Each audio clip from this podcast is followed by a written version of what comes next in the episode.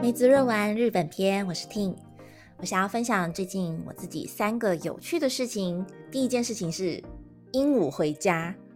我最近不是开始去那个我住的东九流米市的市役所提供的很便宜的日语教室，然后在那边呢，我配到的志工老师，他是一位日本的行政书士，然后他的工作。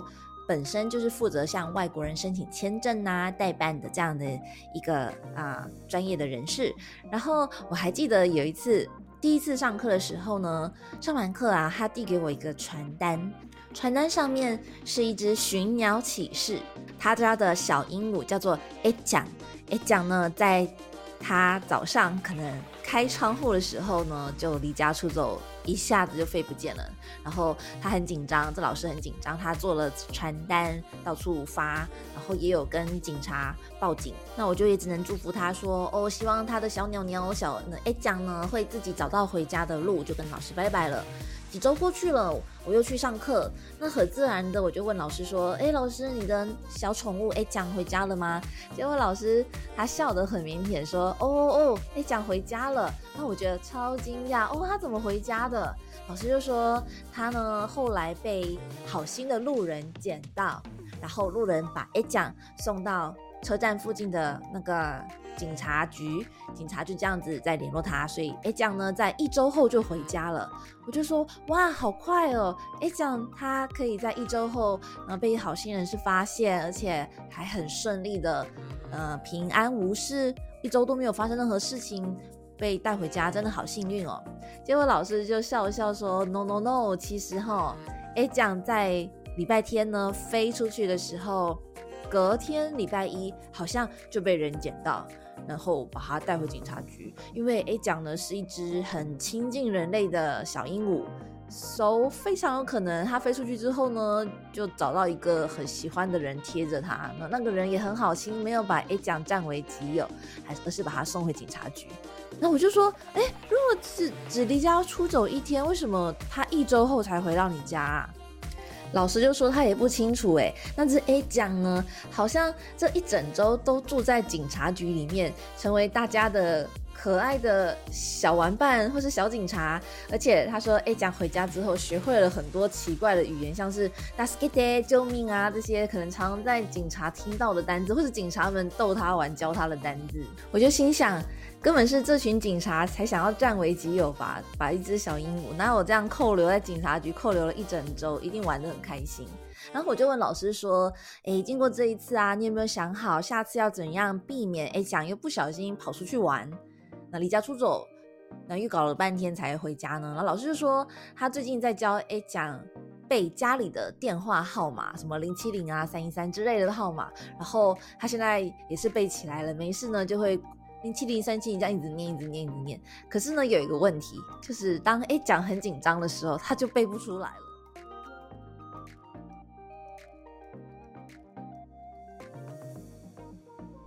另外一个有趣的事情是，上个周末我跟几个女生朋友到江之岛玩。江之岛的商店街上面有一个很有名的小吃店，它的名字叫做江之岛的丸烧，然后章鱼鲜贝。它的 logo 是一个章鱼很快乐的样子。那这个东西叫做章鱼鲜贝的意思是说，它用机器把章鱼可能加一点面粉之类的东西，把它做成一个很扁的。那个鲜贝超级扁哦，可能才零点二公分吧，很好吃。整个街道靠近那一区，就是味道会让你闻到很想流口水。那除了章鱼以外，它有各种口味，例如虾子也有。你可以看到那个虾子被压扁扁的，很像是一个化石，古代化石留下来那种拓印。然后还有章鱼，还有水母口味。水母的那个很酷诶，它压扁之后。好像是浅蓝色的一片很薄的云，重点是那个那个鲜贝超级大，是大概人的呃手掌四倍大吧。重点来了，你在排队的时候呢，会看到墙上有一些像是海报来告诉你你要怎么拿这个鲜贝，然后你要很小心。为什么呢？很好笑，他说你如果不好好拿的话。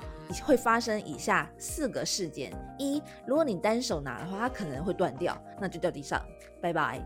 二，岛上风很大，你如果单手拿的话，可能一个强风一吹，它也拜拜，它就飞走了。三，大家通常拿到之后呢，会单手拿着，然后自拍嘛，这也会造成它可能就没拿好，就断掉了，就拜拜。最后呢，最后呢，有一个很大的那个标签警告，写 caution 警告，你如果不好好的照保护你的先贝，它会被鸟叼走。这附近很多海鸥，它可能会俯冲上来，然后把你的这个先贝直接抓走，你就一转眼，你的先贝就不见了，你的五百块、一千块就飞了。另外，最后一件我觉得很有趣的发现就是，vacation 是需要勇气的。vacation 是指什么呢？vacation 就是像我这种可以远距工作的人呢，我们常常会觉得可以远距工作的话，就要能够带着工作去旅行嘛，所以就是 work 跟 vacation 的合体。常见的方式当然是你选一个还不错的景点，然后特地挑在平日去，因为平日去。那个人又少啊，然后旅馆也比较便宜，白天工作，然后比较没事的时候就可以去观光。如果是在温泉乡，可以晚上泡温泉呐。如果是像呃，例如我刚才提到江之岛，我其实是在那边 vacation 三天两夜。那中间提早下班的话，我就会去岛上吃喝玩乐嘛。那这次的江之岛的 vacation 其实是我去网络上。揪的，然后来了七个朋友。那整个活动的最后呢，我有跟大家讨论说，哎，为什么你们会愿意来参加这个活动啊？让我很惊讶的是，里面呢有一个理由，竟然是他们终于找到一个理由可以 workation 了。原来 workation 是需要勇气的，一个踏出舒适圈的勇气。虽然很多远距工作者都跟我一样，哇，我可以带着工作到。一直很想去的景点，一边工作，例如在海边喝香槟，然后打电脑做设计，哇，好浪漫。可是啊，现实生活中，当大家真的想要执行的时候，又会想东想西。例如啊，那个地方交通要花很多钱啊，或者是我为什么要去那么远的地方，然后到一个旅馆吹冷气工作，那跟在家里有什么不同吗？会有很多。阻止我们去改变的借口从脑袋中一一浮现，结果到后来还是都留在家里或是家里附近工作。我这次的突发奇想的揪团呢，竟然给了这么多隐藏的想要 vacation 的朋友们一个出走的理由。大概是因为我已经都规划好要去哪里江之岛，然后要住什么旅馆，以及几天几夜，以及整个三天下来的主要的活动内容，我都规划好了，大幅降低了要 vacation 的门槛吧。其中最让我感动的就是有一个朋友呢，在台湾看到我的 po 文，竟然当下就订了机票，直接飞来日本。本来说有三件，我再加一件。最后一件发生了有趣的事情，就是其实，在江之岛的第二天，它是星期五嘛。然后，其实五点的时候，我还有一场跟我主管的会议。可是，因为我三点就跑到江之岛了，然后玩性正头，你要我怎样回去开会呢？而且那会议是跟主管，你知道一对一聊天，就是可能分享这一周的事情。我就是整个很不想去。然后，在我。思索半天之后，决定传讯息给他，跟他说：“老板，I'm sorry，但是我不想工作，可以吗？我们今天这个会议可以跳过吗？反正我也没有什么事情想跟你分享的。”没想到呢，我主管看到我的讯息之后。变得很开心，立刻写 I love 江之岛，然后还传来他可能以前有搭搭过那个江之电江之电铁一个电车，就是你要去江之岛你会搭的电车的照片过来，然后说他大学的时候很常去，因为他大学只要三十分钟吧就可以坐这个电车到江之岛那边去玩。我就很好奇说，哦，你你大学是很近是不是？结果结果原来那个。这个地方呢，竟然是我主管出生的地方，就很靠近江之岛。然后我刚好就住在一个叫做藤泽福吉萨瓦的这个站，然后他就是在那边出生的。难怪他到大学之前呢，可能都很常去江之岛吧。就真的看到我的讯息，他就直接说快去吧，然后自己也很开心的样子。为了感谢我主管如此的开明，我就去当地有一个江之店的。那个礼品店，专门以江之电这个电车为主题的各式周边商品。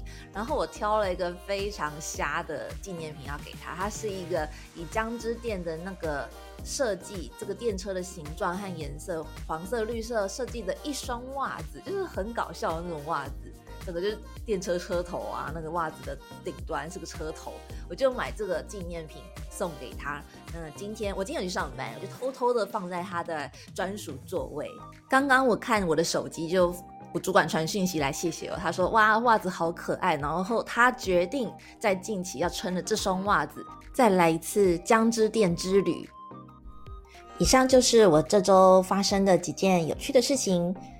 接下来，因为我会回台湾，那我没有办法持续两周上线，只能期待在瑞典的阿尼小姐分享她在瑞典的各种有趣的事情啦。那么今天就到这边结束了，谢谢大家的聆听，拜拜。